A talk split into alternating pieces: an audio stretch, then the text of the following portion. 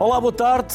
Numa semana dedicada ao jornalismo e aos média, não poderíamos deixar de falar sobre os média regionais. São cada vez menos, em menor número, subsistem com grandes dificuldades financeiras, com redações por vezes mínimas e pouco apoio do Estado. As características do setor são inversamente proporcionais à importância que estes meios de comunicação podem e devem ter nas comunidades de norte a sul do país. Sem mais demoras, vamos à conversa com Pedro Jerónimo. O Pedro é investigador na Universidade da Beira Interior, com Liliana Carona. A Liliana é diretora e jornalista do Notícias de Gouveia e Luís Boniches, professor do jornalismo no Instituto Politécnico de Porto Alegre. Luís, pronuncia bem? Sim. Boniches?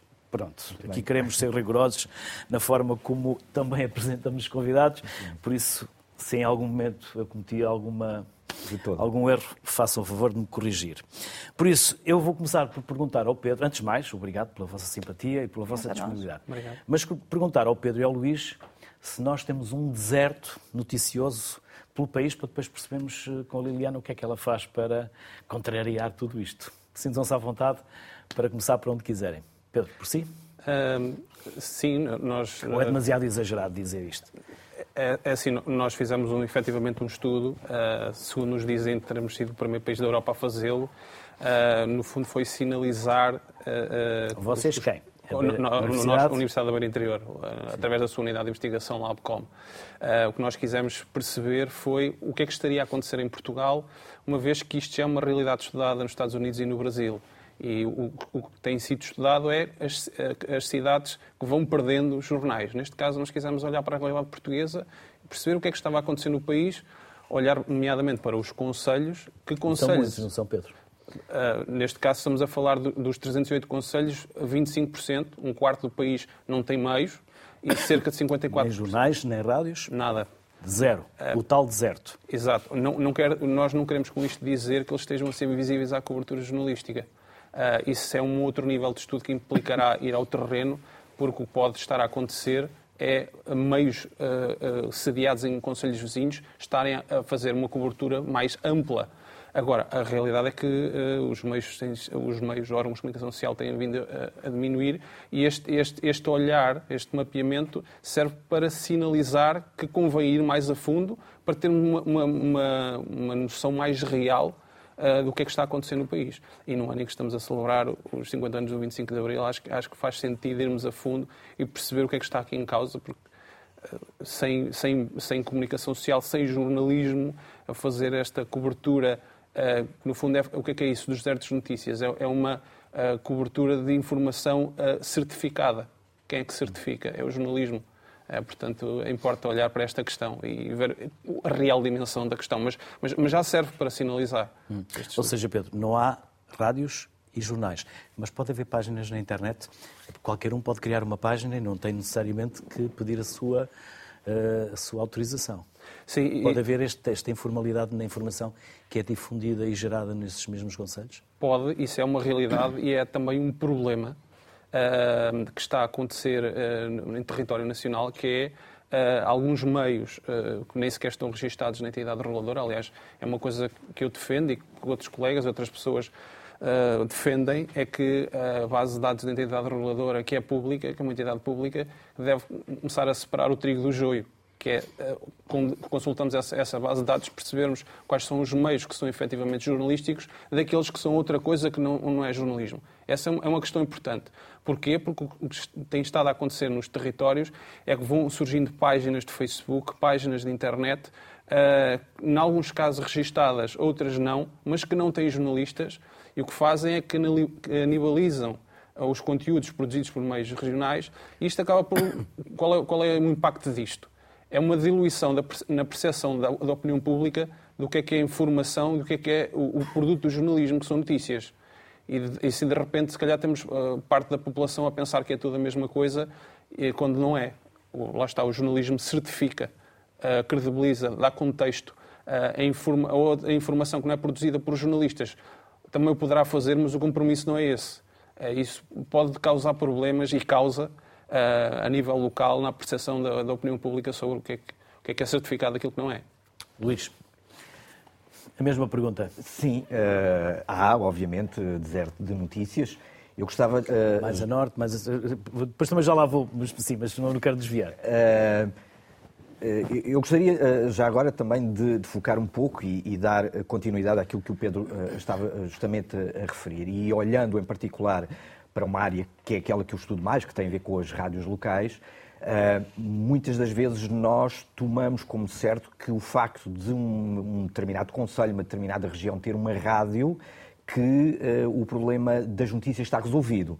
Ora, o que nós temos assistido nos últimos anos é justamente uh, ao contrário em alguns casos, ou seja, havendo uma rádio local, essa rádio muitas das vezes é uma rádio meramente musical e que não olha para a comunidade. Ou até foi comprada por outra grande rádio. E, ou que é ainda um problema maior, não é? Portanto, quando nós falamos em deserto de notícias, nós temos de facto, eh, e era, era aqui que eu queria de facto sublinhar o que o Pedro também estava a dizer, temos de ir mais fundo nesta análise, não apenas olhar para este, este primeiro mapeamento, que muito bem e muito interessante uh, foi feito, mas também uh, olhar a fundo, ao detalhe e perceber se efetivamente a existência de um órgão de comunicação social numa determinada região significa ter notícias dessa mesma região. E isso é muito importante. Eh, é, é, é, importante, de facto, perceber eh, esse cenário mais a fundo.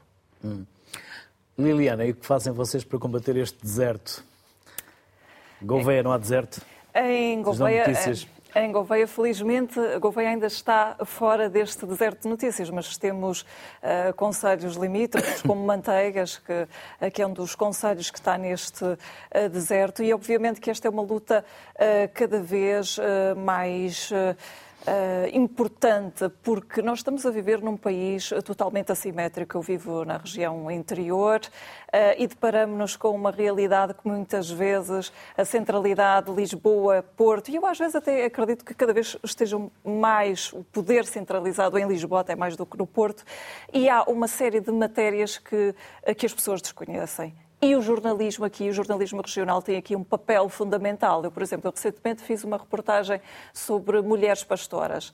Um, há localidades, por exemplo, no Conselho de Celurico da Beira, também no Conselho de Gouveia, zonas onde não há qualquer rede telefónica, não há telecomunicações. Portanto, o jornalismo tem este papel essencial e por isso é que é importante alertar para esta lógica do deserto de notícias, porque efetivamente é uma realidade. Eu trabalho numa redação o jornal que dirijo foi para a Meu Gazeta em 2018. Eu tenho mais dois colegas, um administrativo que é gráfico, o Paulo Sul e o Paulo Prata, que é jornalista e chefe de redação, e com três elementos apenas temos 23 páginas para preencher, temos de tratar de tudo, muitas vezes duplicando uh, tarefas. A publicidade institucional estatal não chega aos órgãos de comunicação regionais. Eu posso aqui dizer, e até uh, de alguma maneira irónica, a altura em que o Notícias de Gouveia mais teve apoio apoios foi na altura da pandemia, em que o Ministério da Saúde queria que, a, que, a, que obviamente, que todas as campanhas relacionadas com a Covid-19 chegassem a, às populações mais isoladas. E o jornal ainda tem esse papel, mas é de lamentar que depois posteriormente nunca mais voltou. E antes também não. E, portanto, quando se fala dos apoios ao Estado, eu acho que aqui também, dos apoios do Estado, um apoio indireto, que neste momento não existe e que, obviamente, eu acredito que aqui uh, haja um, um, caminho que tem de ser trilhado. Depois também só uh, referir que nesta lógica uh, da imprensa regional e também ainda aqui ao encontro de um estudo que desenvolvi recentemente sobre o papel das mulheres na imprensa regional, é também uma imprensa ainda pautada por muita desigualdade de género, onde as mulheres uh, não ascendem a cargos de chefia e direção com facilidade. Por exemplo, nós temos 40 regionais centenários no país, apenas seis são dirigidos por mulheres e, portanto, há todo aqui um caminho ainda a percorrer. Pedro, eu estava a ouvir a Liliana e estava a tentar imaginar quantos quilómetros serão de Gouveia ao mar, mas não devem ser muito mais de 200 quilómetros. E nós estamos a falar de interior. Só em Portugal é que se fala de interior e tudo é longe.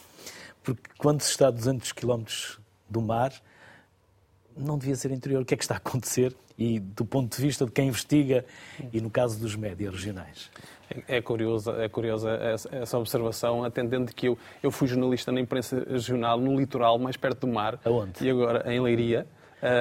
E agora estou a residir, há cinco anos estou a residir na, na Covilhã. É, efetivamente, essa distância de, de mais ou menos de, de, quilómetros, estamos a falar de cerca de duas horas, uh, felizmente, autoestrada, uh, mas. Uh, há, aqui uma, um, um fator que, que, é determinante para um, não haver mais meios um, nesta, nesta zona que nós chamamos interior efetivamente não está assim tão distante se olharmos aqui para a vizinha Espanha.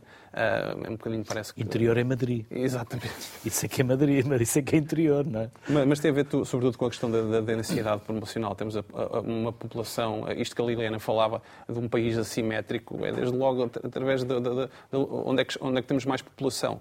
E depois é, este é o chamado pescadinha da rabo na boca. Temos mais população no litoral uh, uh, tendo mais população, temos mais indústria. Temos mais indústria, temos mais potencial de publicidade, que publicidade é a principal fonte de, de, de receita uh, dos meios regionais e locais. portanto, nessas zonas, digamos assim, mais desenvolvidas do ponto de vista industrial, e, é, é, é, que existem meios. Onde é, onde é que o problema existe, existe mais dos desertos de notícias? É no nosso, aquilo que nós chamamos de tal interior, não é? é mais norte, centro, sul? É, é mais sul, Alentejo. O problema sul, é maior Alentejo? no Alentejo. É, eu recordo-me... Vocês foram às ilhas também? Sim, também fomos às ilhas. Então, em Portugal somos... continental também foram às ilhas. O, o estudo uh, contempla todo o Portugal continental e ilhas. Uh, nós temos situações curiosas, como, uh, e na linha do que aquilo que o, que o Luís e que a Liliana estavam a dizer, uh, temos situações, por exemplo, nas ilhas, de ter, encontrarmos um meio que tem um jornalista que faz a cobertura das ilhas todas. temos uma situação que nós identificamos no norte do país, que temos uma redação que faz, uh, uh, que, está, que dista cerca de 200 km do sítio onde a está a fazer cobertura. Ou seja, tem, temos estas realidades... Faz telefone, provavelmente. Pois, não sabemos, se calhar fazem o, o chamado jornalismo de, de comunicados, Uh, que, que, que, que, acontece muito na, na, nos médias regionais, imprensa, rádio, rádios e, e, meios digitais, que é muito, ou o, o jornalismo, como ouvia recentemente alguém dizer, o jornalismo autárquico.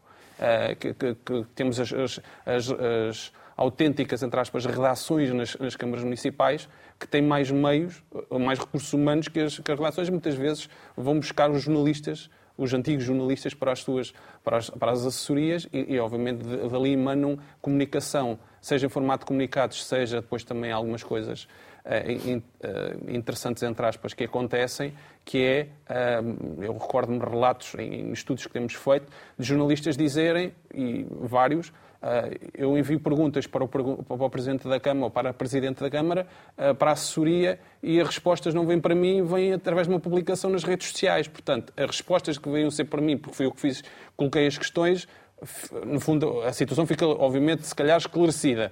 Ou não, porque é uma, é uma comunicação mediada pelo, pelo, pelo interessado. Mas, mas, temos realidades destas. Uhum. Um... Luís, o que é que aconteceu às rádios? E, e a mim dizem muito, porque eu sou do tempo do boom das rádios, ainda piratas e depois uh, as privadas. Havia uma paixão pela rádio. O que é que aconteceu? Eu acho que a paixão ainda existe. O problema é depois na prática, como é que se solidifica e mantém esta paixão, não é? Como é, que, como é que isto se resolve?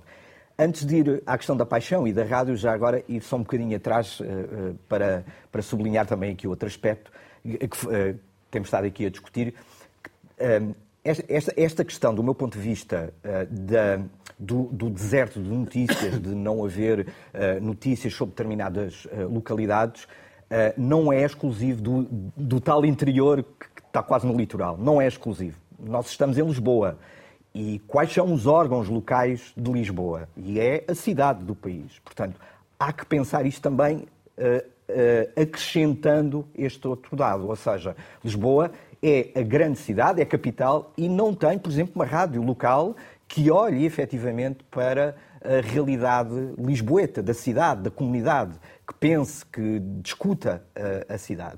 E, e, isto pode ser multiplicado por outras eh, capitais de distrito em Portugal. E, portanto, é preciso efetivamente pensar também uh, sobre esta perspectiva que não é um problema exclusivamente do interior, embora aí se sinta, se calhar, com outra dimensão. O que é que se passou com as rádios locais? Pois, eu, enfim, indo um bocadinho à história de tudo isto, eu, é, é uma interpretação minha, eu julgo que à época em que se quis legalizar, e bem, um, o setor da rádio em Portugal... Final dos anos 80. Justamente. Um, uh, Tomou-se como certo que faria sentido cada conselho, ou quase todos os conselhos, terem duas rádios. E eh, percebeu-se que, eh, sendo rádios que iriam viver da publicidade local, que não haveria capacidade para manter duas rádios em conselhos onde uh, temos de admitir, se calhar nenhuma seria possível. Por vezes cada uma correspondia à tendência política. Essa, que me parece, terá sido vigente uma, ou contravigente. É? Justamente. E isto, obviamente, inquinou o processo logo à nascença. decidir por uma força política em detrimento da Justamente, não é? E havia ali, de facto, o legislador teve essa sensibilidade, se calhar não pensando que que, do ponto de vista da sustentabilidade deste subsetor da rádio, isto depois seria muito difícil de manter. E a verdade é que poucos anos depois já percebíamos que os alvarás e as frequências estavam atribuídas, mas as rádios, quando deixaram de viver só com essa paixão e tiveram de pagar salários, já não tiveram capacidade para para emitir e para serem uh, rádios efetivamente a trabalhar. Uh, estamos aqui a falar do Alentejo, o Distrito de Porto Alegre, onde uh, sou professor. o Distrito de Porto Alegre, à época, foi o distrito onde mais frequências ficaram efetivamente por atribuir na prática, portanto, onde mais rádios ficaram eh, sem eh, emitir, justamente porque é uma zona mais complicada desse ponto de vista, não é? Da sustentabilidade dessas rádios. Portanto, eu julgo que está aqui muito a causa deste, deste problema. Liliana, quem é o proprietário do vosso jornal? É uma, é, pergunta, é uma pergunta muito pertinente porque vai tocar aí a outro assunto que uh, está na ordem do dia, até uh, no debate da RTP é ou não é, eu escutei que é o seguinte: a propriedade. O jornalismo hoje em dia tem de ser cada vez mais visto como um serviço público. Ah, quem pensa que pode tirar lucro efetivo do jornalismo Uh, Desengane-se, porque nós temos estudos uh, recentes a dizer que, mesmo nos países mais ricos, as pessoas com mais posses não compram informação, não estão uh, sensibilizadas para comprar informação, porque a informação com as redes sociais há o senso comum de que a leitura está ali uh, uh, à distância de um clique e uh, o Notícias de Gouveia que eu dirijo é a propriedade da ABPG, que é uma associação de beneficência que presta serviços de, de, apoio a pessoas com deficiência, a idosos, tem várias valências e em 1995, tendo em conta que é um jornal que já foi fundado em 1914, para não deixar cair esse, esse património rico, adquiriu a propriedade e bem, e eu depois já em 2015 assumi a direção do jornal e posso dizer que interferências naquilo que é a linha editorial do jornal, zero. Mas isto são casos raros. Eu não estou só aqui a falar, a elogiar o meu jornal por ser a diretora, obviamente, do jornal.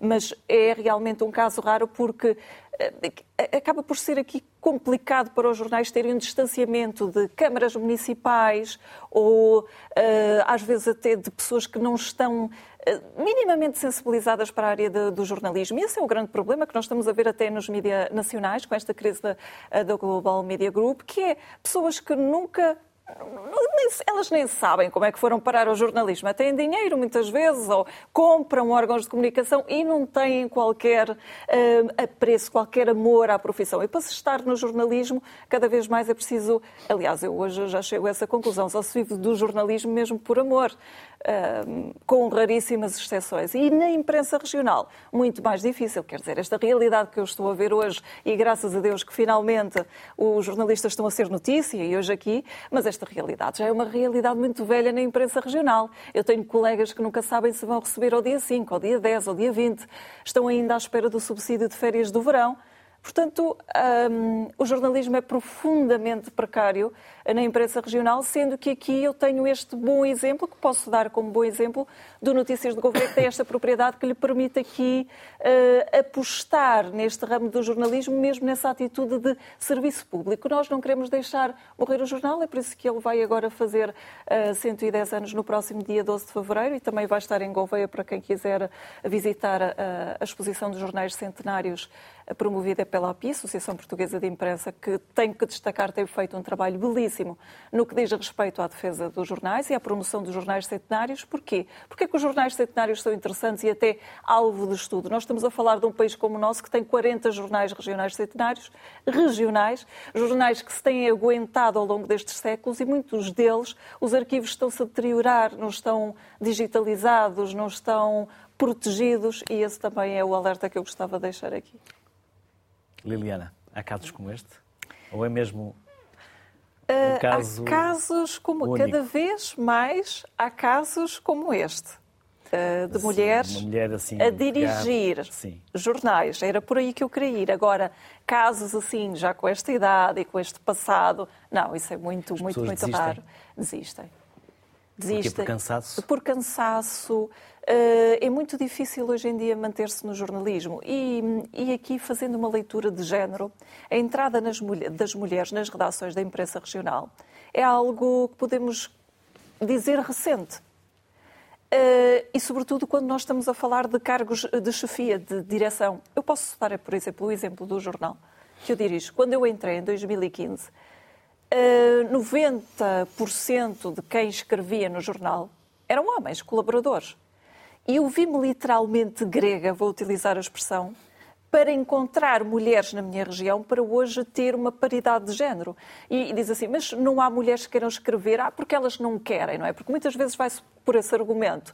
Ah, hoje em dia está tudo igual, se elas não estão lá... Não, há aqui uma herança. Há, nós mesmo, eu enquanto correspondente às vezes da Rádio Renascença, quando vou para a rua e vou fazer uma vox pop, sobretudo em meios mais interiores, os homens estão muito disponíveis a dar opinião, as mulheres... A, ah, eu não. Não, fala o meu marido. Eu não. E nas redações, infelizmente, ainda existe uh, este, este, esta Liliana, herança. Sentimos o mesmo, por vezes, quando convidamos mulheres para vir à sociedade civil. Uh, normalmente, é muito raro alguém dizer que não, mas no caso das mulheres sentimos mesmo, por vezes, uh, um certo receio de exposição. É. Por isso é que tem de haver um esforço Verdade. de quem Ainda está do lado de cá, o jornalista, e por isso é que também na conclusão uh, do, do meu doutoramento, da minha tese, uma das conclusões que eu deixo é que passa a haver uma linha direcionada exclusivamente para a questão do género, porque é necessário, que, às vezes é preciso insistir mais do que uma vez, porque se, se eu for a uma aldeia tentar fazer um trabalho, uh, seja na área da pastoria, ah, não, só vai encontrar aquele senhor, a senhora não quer falar. É preciso insistir muito. Vamos ao Sul Informação, que é o próximo que vamos conhecer. Vamos trazer também para a conversa a Elizabeth Rodrigues. Olá, eh, Elizabeth. Quer pegar nesta parte que, estávamos agora aqui a falar, a questão de género? Uh, sim, de facto, a Liliana tem todo toda a razão. E que quando eu comecei a trabalhar, já foi há, há bastante tempo, hum, é, havia poucas mulheres no jornalismo aqui do Algarve, o que não é o caso hoje, felizmente. E nós, no Sul Informação, temos a, a, a paridade total. Uh, em jornalistas somos duas mulheres e dois homens, e eu sou a diretora, portanto, uh, aqui estamos bem representadas. Aliás, no Algarve há mais de dois jornais aliás, três, porque há, o, há também o Ex da Serra, uh, dirigidos por mulheres. Uh, e como infelizmente cada vez há menos jornais aqui na região, isso significa que as mulheres estão bem uh, representadas. Isto é um, o nosso projeto é um projeto que começou de outra forma, porque é um jornal fundado inteiramente por jornalistas e propriedade desses mesmos jornalistas. Uh, e isso também, uh, de alguma forma, uh, se reflete na maneira como trabalhamos. E, e portanto, acho que a questão da, da paridade das mulheres jornalistas, para nós, não, não se põe, porque estamos perfeitamente bem. e quando eu, daqui a uns anos, me reformar, não faço ideia que é que vai suceder, mas espero que de facto o, continua a haver pequenos jovens uh, a querer trabalhar no jornalismo, porque isto de ser jornalista é de facto uma profissão uh, difícil, trabalhosa e, e, no nosso caso, que somos donos do jornal, uh, dá muitas dores de cabeça. Elizabeth, disse-nos que gostava de falar sobre a formação.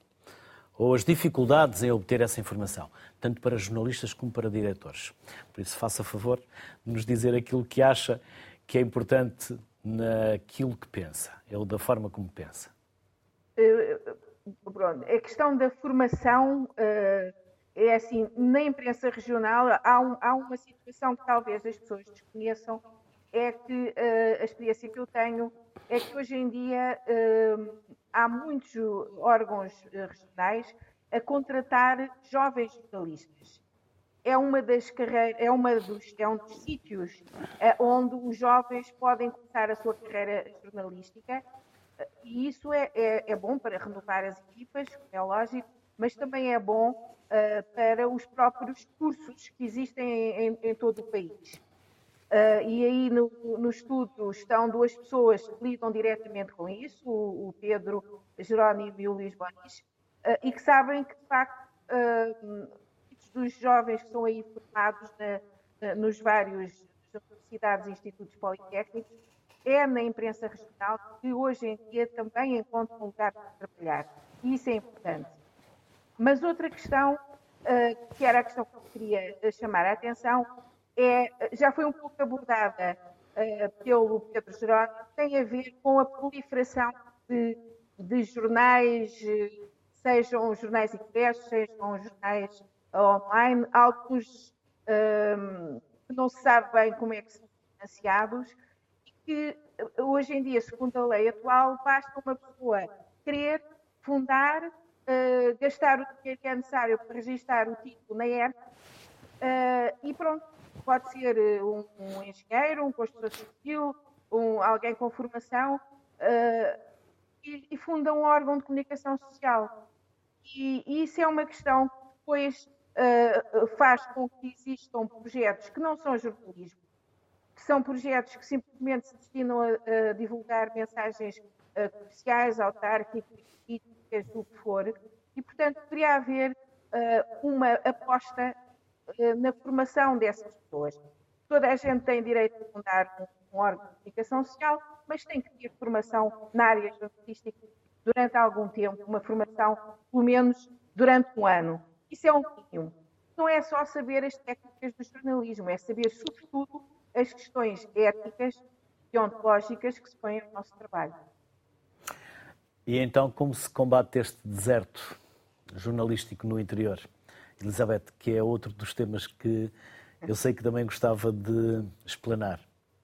Tem é, sugestões, tem dicas, tem recados que queira, que queira deixar? Bom, o, o combate o, o deserto uh, provavelmente não será fundando uh, jornais, rádios, etc., em todos os conselhos, porque isso de facto pode não ser viável. E nós aqui no Algarve, há pouco falava-se da questão da interioridade e que uh, se calhar Covilhã está a 200 e tal quilómetros do mar. Aqui no Algarve nós temos conselhos de interior como uh, Alcoti, como Conchique, que estão a, a 30 e poucos quilómetros do mar e são interior. E são uh, conselhos, no caso pelo menos da Alcotim, que não têm uh, nenhum órgão de comunicação a trabalhar lá.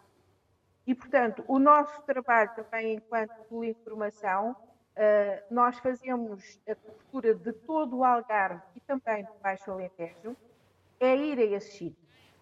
É pegar em nós, levantar-nos da secretária e ir ter as realidades, ir falar com as pessoas lá, uh, ir fazer uh, o nosso trabalho jornalístico, por, uh, apesar disso ter, obviamente, custos e, e, nos levar mais tempo, mas o jornalismo tem que ser assim, o jornalismo tem que estar próximo. E, portanto, é uma das maneiras de combater os desertos de notícias, obviamente, mas também terá que se pensar no financiamento dos meios de comunicação uh, a nível regional. E isso uh, é uma questão que se tem pensado ultimamente.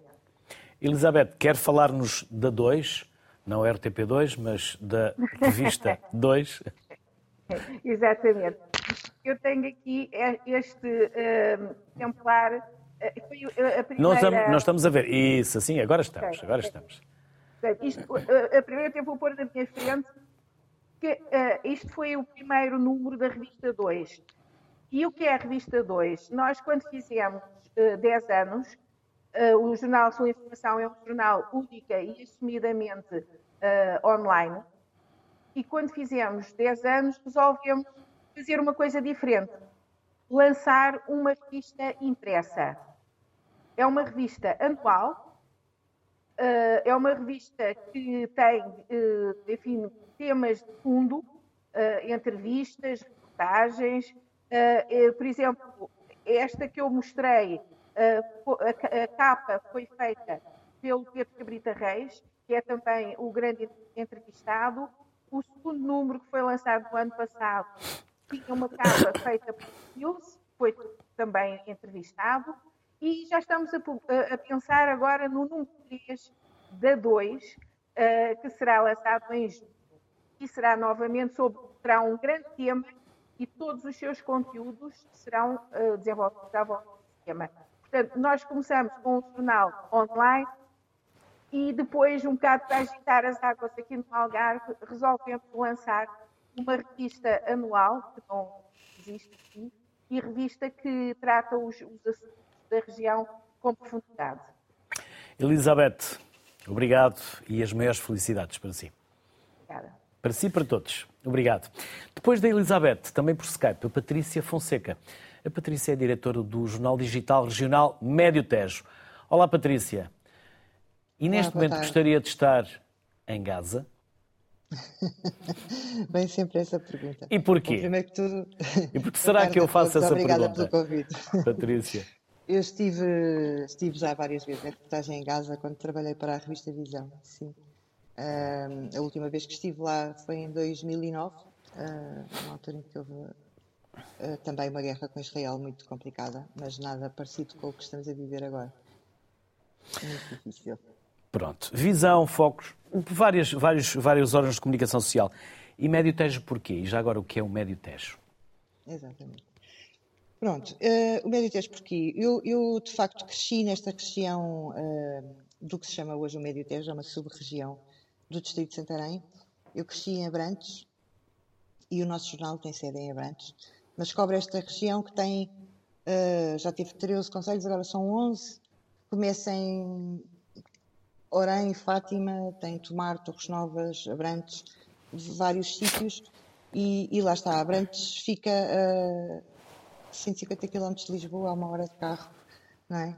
Um, e, e, é interior. É interior e, de facto, depois há também aqui muito estas duas realidades e creio que, por exemplo, com a Elizabeth falo muitas vezes sobre isso também. Falamos muito sobre as nossas dificuldades e sobre as nossas vitórias também a nível regional. Um, mas é, há uma grande diferença, por exemplo, entre o que é uma cidade do interior e depois o que são as aldeias. A própria Liliana falava há bocadinho até de zonas que não têm acesso ao telefone. Nós temos isso também muito aqui. E às vezes, quando se fala de 5G em Lisboa, uh, há aqui sítios onde nem GSM existe, mas pronto, e estamos a, a, menos de duas horas de carro de Lisboa, muitas vezes. Uh, porque o Médio Tejo? Uh, eu fiz carreira no internacional, e é uma paixão que tenho e terei sempre. Um, mas uh, o jornalismo está em crise há muito tempo, não é de agora, e, e, a parte do internacional foi sempre também um bocadinho um parente pobre das relações na imprensa. Mas também sabe que, Portanto, também... sabe que haverá um grande evento este ano aí para os vossos lados, internacional, desportivo. Acho que há por aí uma volta à Espanha que vai passar pelos há votos. uma volta à Espanha também. também. Que vai passar por aí. volta a Portugal bicicleta, sim. Uhum. Um, nós estamos habituados a grandes eventos internacionais, basta pensar em Fátima e nas visitas do Papa. É difícil bater isso. Uh, mas pronto, esta é uma região muito grande e que tem realidades muito diferentes, lá está. Um, e isso foi uma coisa que eu percebi. Eu hoje tenho 50 anos, foi uma constatação por volta dos 40. Tive um, um estava com um grupo de amigos de, de, do liceu, de Abrantes, e de facto falávamos sobre Gaza, falávamos sobre eh, política americana e etc, etc. E tínhamos amigos que vivem em Torres Novas ou em Tomar e não fazíamos ideia do que é que se passa nos sítios e noutros. Porque há esse deserto de notícias que falavam também, um, não só, até nestas grandes cidades, não quer dizer que não exista nenhum jornal em Tomar. Existe, felizmente. Em Torres Novas existia o Centenário Almonda, que infelizmente fechou no ano passado, Um, mas é, é, não há é comunicação e, e, não há transmissão de informação entre estas uh, cidades e aldeias e vilas que estão muito perto e que estão congregadas numa região que, uh, porque é que isto é importante saberem disto? Porque a vida hoje em dia, o dia a dia das pessoas aqui é decidida a nível supramunicipal, não é? Uh, e, e, a nível europeu, em última instância, é com os fundos europeus, sobretudo, e muitas vezes são candidaturas feitas quase não passam por governo ou passam por uh, questões administrativas. Vocês foram e selecionados para um projeto decisão... da Google. Sim, vocês uhum. também foram selecionados para um projeto da Google, Patrícia. Que projeto é esse? Uh, na verdade, dois. Uh, não sei, o Luís deve estar. Bem, houve dois. Houve um que. Pode falar é um dos dois. projeto. Ou daquele que achar mais Pronto. importante. Não, eu, tenho, eu tenho, tive essa sorte, também fui à procura disso. Eu concorri a uma bolsa e depois fui escolhida pela Google para fazer parte de um projeto que se chama NewSpec, uh, que a Google desenvolveu com a Automatic e com o WordPress, em que no fundo o que é que fazem? Dão a jornais locais uh, ou jornais de nicho, não tem que ser sempre só de uma região. Tem, pode ser, por exemplo, um jornal que seja LGBT ou uh, virado, por exemplo, para a comunidade afro-americana nos Estados Unidos, existe bastante isso, pronto. Uh, mas é sobretudo jornais que não são de grandes grupos, jornais independentes e que fazem pequenas coisas, ou pequenas comunidades, ou pequenos uh, nichos locais. Um, em Portugal, que eu saiba, ainda só existem dois jornais que foram apoiados nesse projeto. Uh, foi, é a Mensagem de Lisboa, que é um jornal digital regional de Lisboa, que nasceu há cerca de dois anos, creio eu, e, o, e o meu, o Médio Tejo. portanto, o que é que eles fazem? Eles, no fundo, deram-nos uh, um site com as capacidades tecnológicas todas que são necessárias e, e portanto, no fundo, top of the tops de, em termos do, do, que é ter, para ter um jornal digital, sem ter que pagar por isso. Portanto, na verdade, é um, é um, um projeto que me gostaria, imaginar, pelo menos uns 50 mil euros, se calhar, e que eu consegui desenvolver uh, sem, ter que, sem ter que fazer esse investimento. Patrícia, obrigado, parabéns e Obrigada. felicidades para todos. Obrigado. Muito obrigado, Patrícia. Pedro, estou a ler aqui jornalismo na região centro e abri e vim ter o medo de perder o emprego. É uma das principais preocupações para quem trabalha nos médias regionais, até porque talvez também dependam muito do apoio, dos financiamentos das autarquias, eh, de quem está no poder. É, é, é, os, em todos os estudos que temos feito, essa é, aliás, associada a essa questão, há uma outra que é se, se, se, se perdesse o emprego, se pensava voltar ao jornalismo. E, e, a, percentagem de pessoas que responde a isso é uma, uma, uma, uma, percentagem de que não regressaria, a maior, a maior parte. Uh, sim, isso está, está ligado com, com uma coisa que falavam há pouco, que tem a ver com o desgaste. Uh, quem trabalha no jornalismo acaba por, por trabalhar uh, já nesta tensão permanente. O, o, Pedro Coelho, que, é jornalista noutra, noutra estação e que foi agora presidente da, da Comissão Organizadora do, do Congresso de Jornalistas, no, num, num, estudo que fez no seu mestrado ele, ele, sobre a televisão de proximidade, fala numa coisa que é a proximidade demasiado próxima.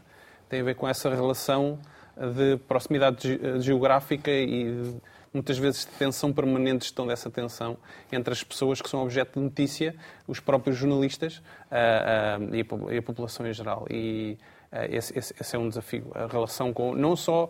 Hum, aqui falamos muito na questão do, do no fundo, no poder local, o autárquico.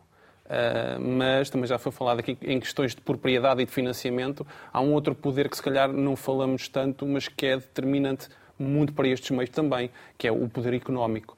A Liana há pouco falava na questão do, do, tem sido notícia, eu acho que é, uma, é, é uma, uma, uma, parte boa daquilo que se tem estado a discutir sobre o que se passa num grande grupo de média em Portugal, é que finalmente se, colocou, se começou a falar dos média e dos jornalistas e do jornalismo nos próprios média. Acho que é preciso mais isso. Nomeadamente, e este espaço que está a decorrer aqui neste momento, é, é, dar, um, é dar um bocadinho o espelho do, do, do, do, que acontece no país. E porquê é que isto é importante? Porque é que é importante o jornalismo? Porque é que são importantes estes meios onde se exerce jornalismo fora de Lisboa e de outros, de outros grandes centros? Eu, antes de entrar aqui no estúdio, uma das últimas notícias que vi foi de um jornal da zona de Barcelos, e aqui para sublinhar a importância do jornalismo e destes meios. que, que denunciava, fez um levantamento ali, ali no, no, naquela zona de que as autarquias deveriam publicitar por lei Uh, na, na, no, nos, nos, meios uh, os, os, os, apoios que recebem uh, públicos. E eles fizeram um apuramento, e era uma percentagem muito mínima em 10 anos do, do que, no fundo, das autarquias que efetivamente cumpriram a lei. Uhum. Se não existisse aquele meio, se não existisse jornalismo, se não existisse aqueles meios, o escrutínio dos poderes autárquico, económico e também religioso, porque é uma parte, é, a parte do, do, dos títulos detidos em Portugal são detidos por fábricas de igreja. Uh, portanto, também a esse nível, esse escrutínio não, não, não seria feito. Vocês fizeram-me lembrar uma história de. Não aqui muito longe de Lisboa, não é preciso ir muito para o interior. Uh, num conselho onde um construtor civil comprou as rádios que existiam. Uh, e, e perguntaram-lhe para quê? Para controlar a informação. Diz, não, não, é só para o Presidente da Câmara me atender o telefone. Porque a partir do momento que passou a ter esses órgãos de comunicação social, passou a ter importância. E, e só já agora... é, é, uma, é tal proximidade muito próxima, não é? E, já agora, estamos num ano de eleições e no próximo ano temos as autárquicas. Na minha perspectiva, é, é aí que os, os, os meios regionais marcam. É curiosamente também um ano onde aparecem mais registros na ERC na entidade reguladora para a comunicação social. Uh, é curioso. Uh, outra, outro pormenor que encontrei aqui é que os jornalistas dos médias regionais estão mais disponíveis para, para falar com os seus públicos, com a comunidade. É tal proximidade. Uh, em, em, teoria. Também, também, segue aqui a pergunta depois para a Liliana, mas sim. Uh, há, há um desenvolvimento desse, desse, ah, desse, há, há uma dessa, parte B. dessa questão. uh, aliás, foi publicado numa, numa, numa revista científica em que era colocada a questão. Um, estes jornalistas geralmente assumem, e, os, e nós académicos também isso, há um conceito que é o jornalismo de proximidade. em teoria está mais perto das pessoas, há mais disponibilidade dos profissionais para com o público.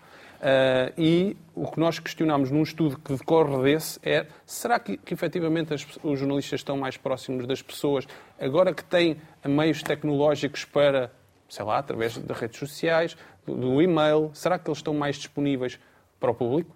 Será que eles estão mesmo mais próximos? E o que nós encontramos nesse estudo é que uh, na prática não estão. Isso decorre de quê? Do recurso que existe nas redações. Menos jornalistas, eles, eles gostariam de, se calhar, relacionar-se mais com o seu público, dialogar, dialogar mais com ele, uh, mas uh, sem, sem, sem ovos ou com poucos ovos, dificilmente se fará uma, uma omelete muito grande. Então, com menos jornalistas, e como a Lilian falava há pouco, e é um bocadinho uma característica nestes meios, é o, jornalista faz muita coisa. Uh, eu, eu, quando fui trabalhar para o jornal, eu fui para lá para ajudar a fazer paginação. Eu paginava o jornal, fazia, escrevia o texto, tirava a fotografia. Portanto, é às vezes um bocadinho. Um, nos meios mesmo locais, é uma pessoa para tudo. Depois não, não, não dá para fazer tudo, não é? Liliana, é normal que haja pressão. É normal, talvez não deveria ser assim tão normal, que haja tentativas de interferência. Vocês, no vosso caso, sentem-se livres, porque têm essa independência financeira, digamos assim sente que isto é mesmo um caso raro? Sinto e que, que é não um é caso... propriamente aquilo que acontece no resto do país? Sim, sinto que é um caso raro a nível de liberdade editorial, ou seja, eu não me sinto presa nas minhas decisões, nem controlada, mas esta proximidade, esta proximidade em meios mais locais, em meios mais interiores, tem rua, é? consequências é? de tal forma que a pessoa, passado alguns anos, equaciona deixar a profissão. É muito desgastante. Eu acredito que um diretor de um órgão nacional, de um público, uh, de um JN, que vá ao Lidl e que não seja, estou a dizer agora, conhecido, não é? Uh, e que não seja abordado, não é? Eu, eu toda, e, e, foi pior quando eu já estou, vai fazer nove anos no, como diretora, mas quando eu iniciei uh, o meu percurso, eu já era jornalista há alguns anos para, para a Rádio Renascença, uh, foi eh, foi inimaginável. Eh, desde eh, comentários nas redes sociais, desde o questionamento sobre a credibilidade para assumir aquele, aquele cargo. Um, depois, a maturidade e o desenvolvimento do trabalho, o reconhecimento, sobretudo exterior, fez também, às vezes costuma-se utilizar aquela expressão, santos da casa não fazem milagres, sabe? Uh, e eu acho que se aplica um bocadinho em meios locais e, portanto, é muito difícil. E, aliás, há estudiosos que dizem uh, nos meios locais acaba-se a falar bem de toda a gente, porque só assim sobrevive. Uh, e quem foge um bocadinho a essa dinâmica de há um evento, há a festa da castanha, há a festa da cereja, há não sei o quê, há não sei o quê. Quem tenta trazer o jornalismo, porque eu não sofro nenhum preconceito de, de, interioridade, aliás, tivemos já aqui exemplos de outras, belíssimos exemplos de outras, de outras colegas. O bom jornalismo pode-se fazer independentemente da, da, questão geográfica, mas efetivamente há aqui um comprometimento. Eu estou constantemente a ser analisada, posta em causa, com queixas inclusivamente enviadas para a ERC, nenhuma com sucesso nestes nove anos, um, mas é muito, muito, muito, muito difícil. Desgastante. Desgastante, sim. Luís, a informação radiofónica, rotinas e valores de notícia da reprodução da realidade na rádio portuguesa. Será que a rádio também, de uma forma geral, está a transpor a realidade das suas comunidades ou está a entrar em sintonia com as rádios nacionais e lá se perde a proximidade da informação? Pois, esse, esse é o perigo, não é? E é o, é o perigo e ao mesmo tempo o desafio eh, também para as rádios, eh, para as rádios locais, que eh, tudo isto está, de certa forma, relacionado com isto que acabámos agora aqui também de discutir, ou seja, as redações são. Exíguas uh, cada vez. Um jornalista, dois jornalistas, três jornalistas numa rádio local. Muitas das vezes aquilo que sobra é tempo para, como se costuma dizer, picar o comunicado que chegou da Câmara e fazer um noticiário baseado nisso. Sai-se muito pouco, faz pouca reportagem. No último Congresso de Jornalistas eu tive a oportunidade de de recuperar uns dados que precisam de ser atualizados naturalmente, já são de 2015 e já houve uma pandemia pelo meio, mas em que, eh, questionados os jornalistas das rádios locais, eles diziam que, apesar de do seu salário ser eh, de, o salário mínimo nacional, apesar de terem formação superior, o que eles mais gostariam de ter era mais colegas na redação. Para quê? Para poderem sair, para poderem fazer reportagem, para poderem ir ouvir, escutar, falar com as comunidades eh, onde estão inseridos. Isso é muito interessante, ou seja, havia aqui um sentimento de, eh, de algo maior do que propriamente o seu próprio caso, que naturalmente um vencimento, um ordenado mínimo eh, e se calhar com atrasos no pagamento, como também já aqui se foi falando, Uh, e, isso é muito interessante, não é? Ter essa consciência da importância e da responsabilidade social de uma rádio local, neste caso, mas que é extensível também a outros meios, a outros meios locais. Claro. Vamos trazer a Filipa Queiroz, que é a diretora da Coimbra Coletiva e junta-se a este painel, também por Skype. Olá, Filipa, vamos conhecer-vos? Olá, tudo bem? Bem-vinda. Está a ser muito interessante a conversa. Pelos convidados, não pelas perguntas. Também pelas perguntas, também pelas perguntas. E quero desde já dizer que é um prazer estar na Sociedade Civil, um programa que eu admiro há muitos anos. Foi o primeiro sítio para onde havia um currículo quando me formei uh, e realmente uh, é, é, sobretudo este espaço que está a ser dado a esta conversa. Mas enviou um, um currículo para, para a Sociedade Civil? Uh, para a RTP2. Há quantos anos? Ora, eu formei-me em 2007. Uhum. Foi pouco depois disso, já há algum tempo. É, é, mas realmente acho que é muito importante conversarmos e o jornalismo, por exemplo, é um tema que precisa de ser conversado. Então vamos a isso, Filipa. Diversidade, financiamento, pode começar por onde quiser. Diversidade é, é, é, uma, é um bom tema, até porque estávamos a falar, uh, estavam a falar das equipas, não é? das jornalistas, uh, e acho que a diversidade pode começar por dentro, não é? É necessário abordar uh, as diferentes uh, comunidades, portanto, as várias camadas da comunidade, novos protagonistas, mas também começar por dentro, ter equipas com diversidade, e é isso que acontece na, na, que fazemos na Coimbra Coletiva, e curiosamente não precisamos de o fazer propositadamente, nós não vamos, não procuramos pessoas de diferentes nacionalidades ou com diferentes perfis, elas acabam por vir ter connosco. Infelizmente, ainda não conseguimos retê-las a tempo permanente, portanto, não, não, conseguimos ainda, temos como colaboradores em regime freelance, uh, mas é muito importante trabalhar com pessoas das diferentes, diferentes nacionalidades a residir, nomeadamente nós fazemos jornalismo local, nem sequer é regional, é local, e é tão importante ouvir as vozes de pessoas estrangeiras a viver em Coimbra uh, e depois passar para outras, para outras outros tipos de diversidade. É importante ouvir diferentes vozes e nós próprios, enquanto equipa, enquanto jornalistas, discutirmos, trocarmos ideias, também falar de idades. Temos uh, jornalistas vão dos 20 até aos 65 anos. Uma jovem de 65 que veio ter connosco para fazer um estágio, que nós chamamos carinhosamente um estágio vintage, é muito importante termos diferentes perspectivas, discuti-las para depois também abordar de outra forma a, a comunidade e, e, como gostamos de fazer verdadeiro serviço público, penso que só dessa forma é que conseguimos, é que conseguimos fazê-lo. Onde podemos ter a Coimbra coletiva? Filipe, onde podemos ver, consultar, onde? saber que tipo... Uhum. Sim, diga, diga. Nós somos, temos um, um website, mas geralmente as, muitas pessoas acham que nós só estamos nas redes sociais.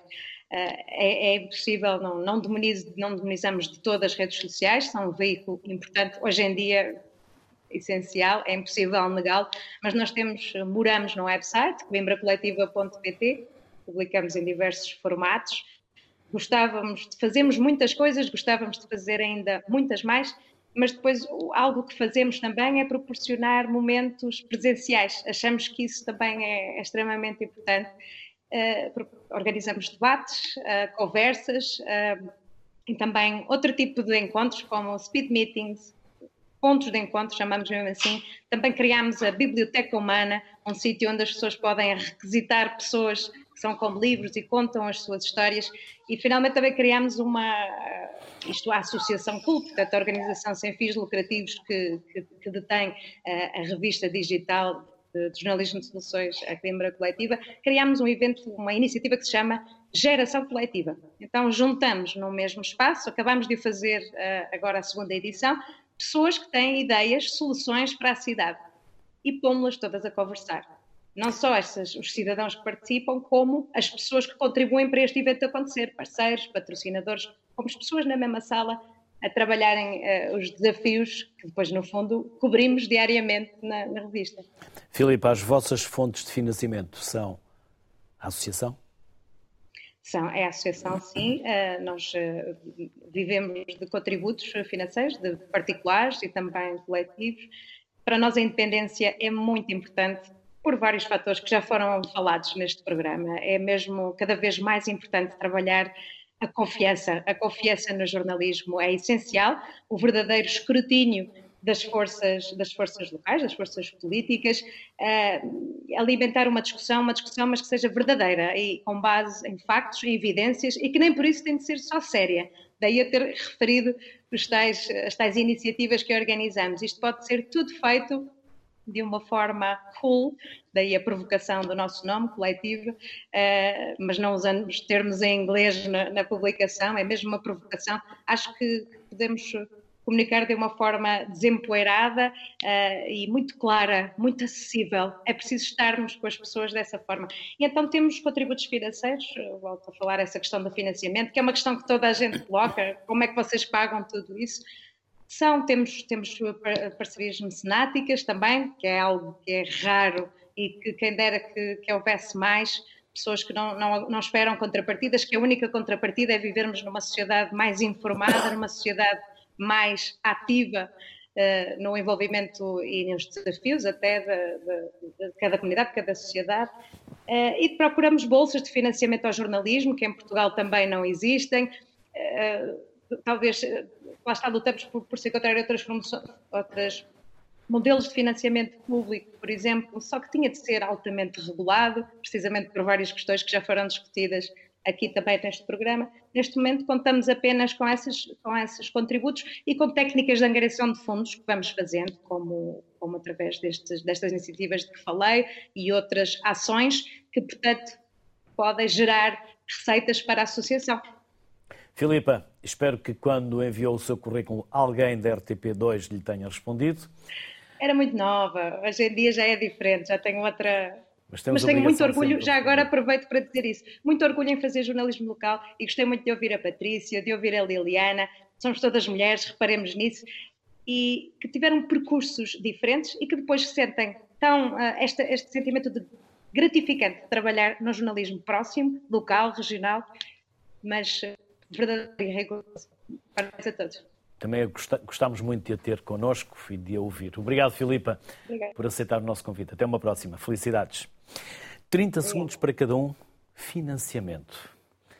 Concordam com o financiamento do Estado e que tipo de financiamento? Pedro, comece por si. Sim, concordo com, com o financiamento do, do Estado ao jornalismo. Uh, acho que é, é, é, é, centrando aqui neste. E não aos patrões. Ao jornalismo. Uh, como temos visto aqui, vimos aqui alguns exemplos e precisamos disso, precisamos pela, pela democracia, pelo escrutínio de democracia desde um âmbito mais local, porque as pessoas precisam de informação certificada e, e precisam de, de, de, Isso pode vir através de financiamento público. Uh, no modelo, não, não sei, não, não consigo trazer Fundações, associações. Senato? O Senato é uma hipótese, é este que a, que a, que a Filipa falava, é uma hipótese. Hum. Eliana, ficou pensativa quando eu fiz a pergunta.